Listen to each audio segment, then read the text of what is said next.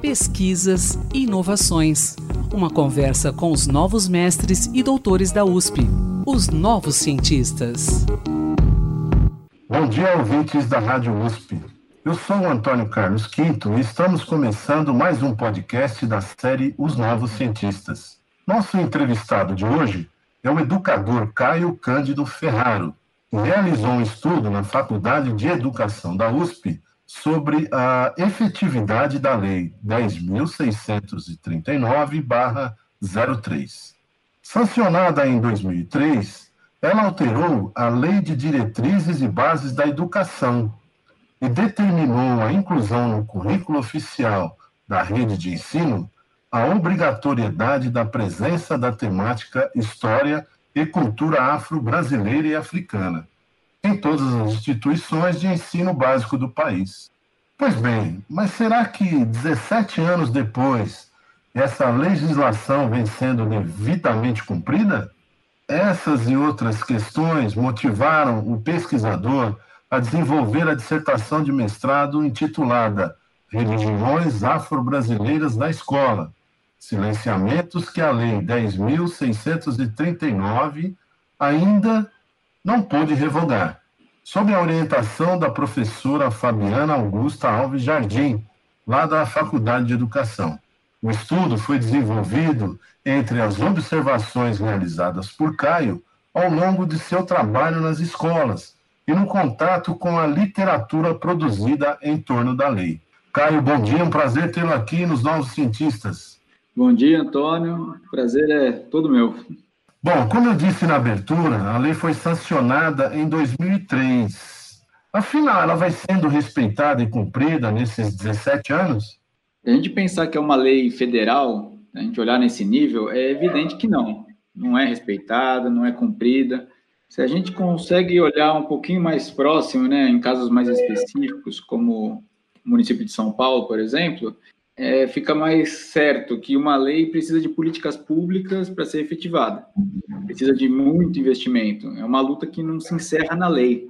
Legal. Agora eu quero que você conte para o nosso ouvinte como você realizou o seu estudo. Como é que foi a sua pesquisa? Você analisou a implantação da lei nas escolas municipais de São Paulo, é isso?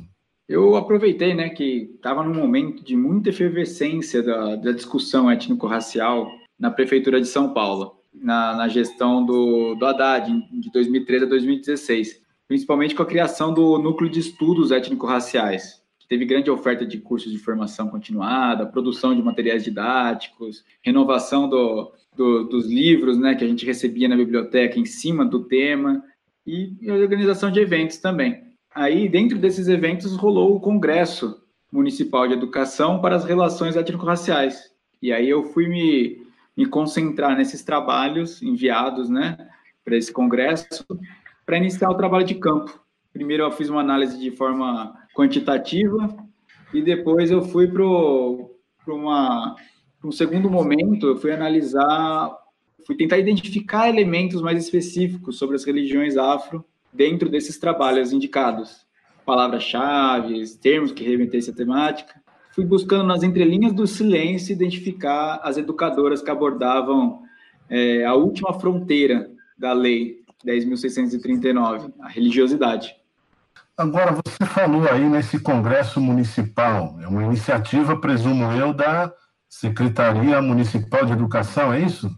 Aqui dentro da Secretaria Municipal de Educação, né, nós já tínhamos o, um órgão que tratava dos estudos étnico-raciais. E nessa gestão ele foi ele foi catapultado, né, numa, num outro nível.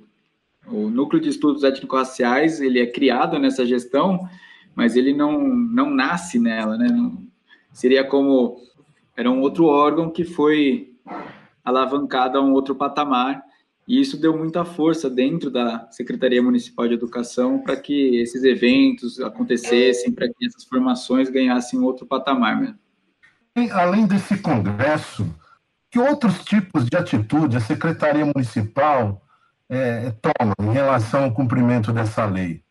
Como eu falei, né, é, as formações foram muito, muito fartas na, nesse período.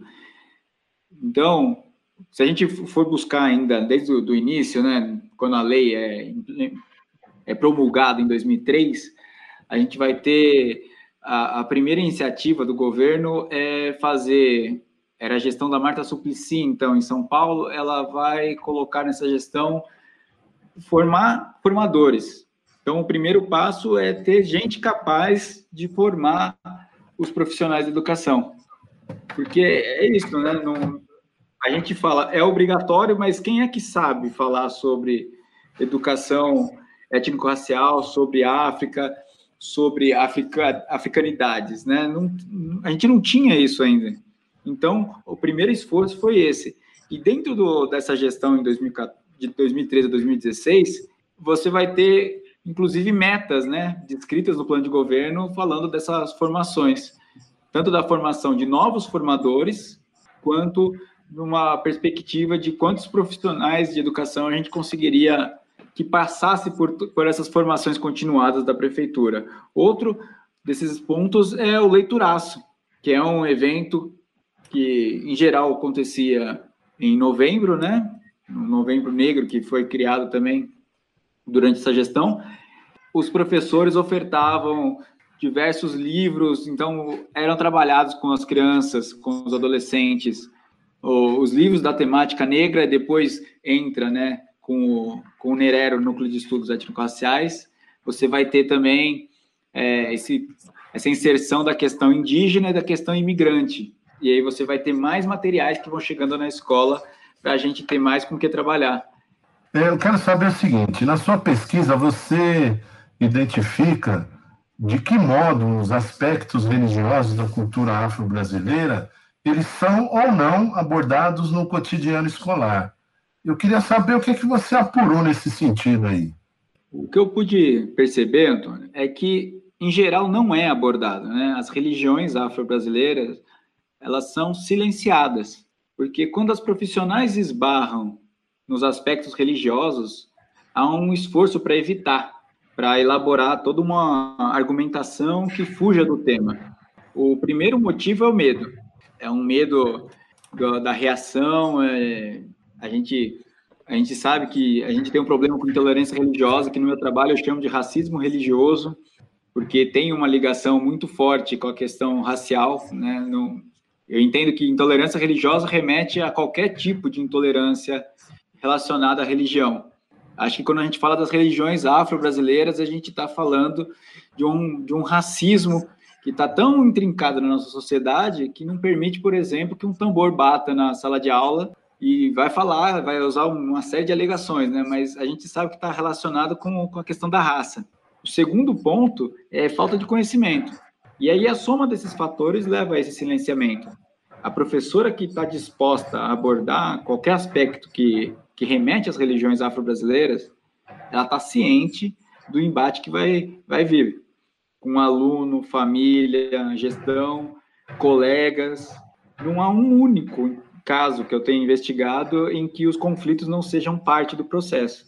Então, as profissionais que se que, que vão levar isso adiante, elas já estão cientes do que elas vão enfrentar, mesmo que elas ainda não estejam prontas. Elas elas têm esse essa consciência.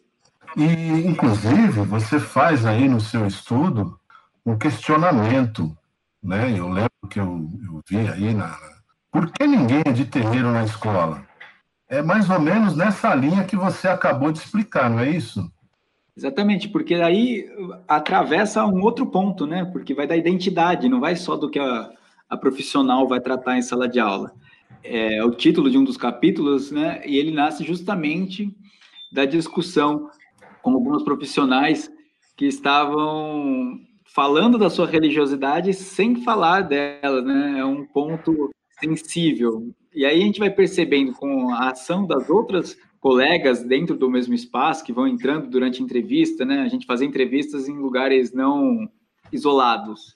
O quanto falar que é quem é do Candomblé fala que é católico, quem é quem é da Umbanda fala que é espírita. O quanto que isso está relacionado com o medo de se assumir, o medo de ser. E se isso vale para os profissionais, vale também para os alunos desde que eu comecei a trabalhar temática em sala de aula, né, eu faço essa pergunta para a criançada, para os adolescentes. Qual é a sua religião? Depois de passar por 10 escolas, na décima primeira eu cheguei num dia que finalmente alguém levantou a mão e falou assim: Eu sou do candomblé. Mas essa resposta já veio com um ataque. Eu sou do candomblé e quem ousar falar alguma coisa, eu quebro na porrada. Era uma menina. Entendi. Ou seja, para poder falar que era, para poder se assumir, ela já tinha que assumir uma postura também de enfrentamento. É por isso que ninguém é de terreiro na escola, né? É um lugar que ser de terreiro não é permitido, ser da Umbanda, do Candomblé, isso pensando, né, as religiões macro, né? Um jeito de, de englobar todas essas religiões afro.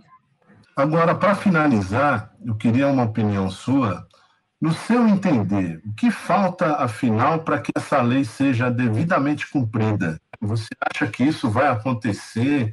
Como é que está esse caminho aí? Eu acredito, e falando acredito, né, parece alguma coisa de crença do, do credo do indivíduo, mas pensando na pesquisa, os dados apontam o seguinte, que duas coisas são necessárias. Uma frente do, do governo, né, política pública, investimento forte, pesado para que isso seja realmente realidade. E da outra ponta, o professor, porque não importa qual é a política pública que, que é sonhada e pensada de cima para baixo, se na última ponta, no último extremo, que é o profissional, quando ele fecha a porta da sala de aula dele lá e dá aula dele, se essa pessoa não tiver preparada para colocar em prática, de fato, em efetivar essa lei. Né? No trabalho mesmo, na pesquisa, eu falo disso, da, da importância que eu, que eu fui percebendo da profissional catalisadora. Com as suas práticas pedagógicas, ela acaba movimentando todo um grupo de professores e, por vezes, até a escola inteira, até a comunidade.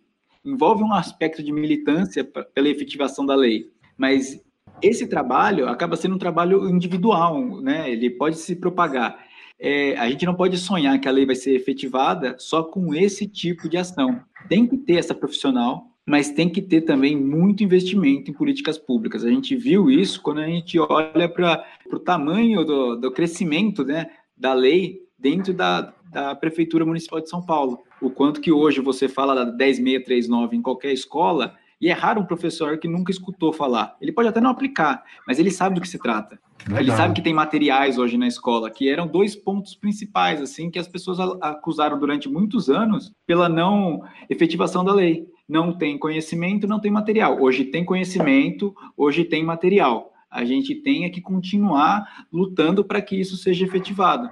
Hoje nós temos esses materiais em sala de aula. Nós temos nas escolas da, da Prefeitura de São Paulo uma biblioteca com um acervo riquíssimo relacionado no tema. O que falta é a gente continuar empenhado, tanto no aspecto de militância em sala de aula, né, nesse aspecto de uhum. vou efetivar a lei, quanto a prefeitura continuar trabalhando com políticas públicas para que essa efetivação se torne realidade. Perfeito, Caio. Eu quero agradecer pela sua participação aqui nos Novos Cientistas. Muito obrigado, parabéns pelo seu trabalho, hein? Eu é que agradeço enormemente pela oportunidade de, de falar sobre. Muito obrigado, Antônio. Ok, um grande abraço a você. Pesquisador, se você quiser falar sobre seu estudo, sua pesquisa, envie-nos um e-mail para ouvinte.usp.br. Encerramos por aqui e quinta-feira que vem tem mais. Até lá. Pesquisas e inovações. Uma conversa com os novos mestres e doutores da USP, os novos cientistas.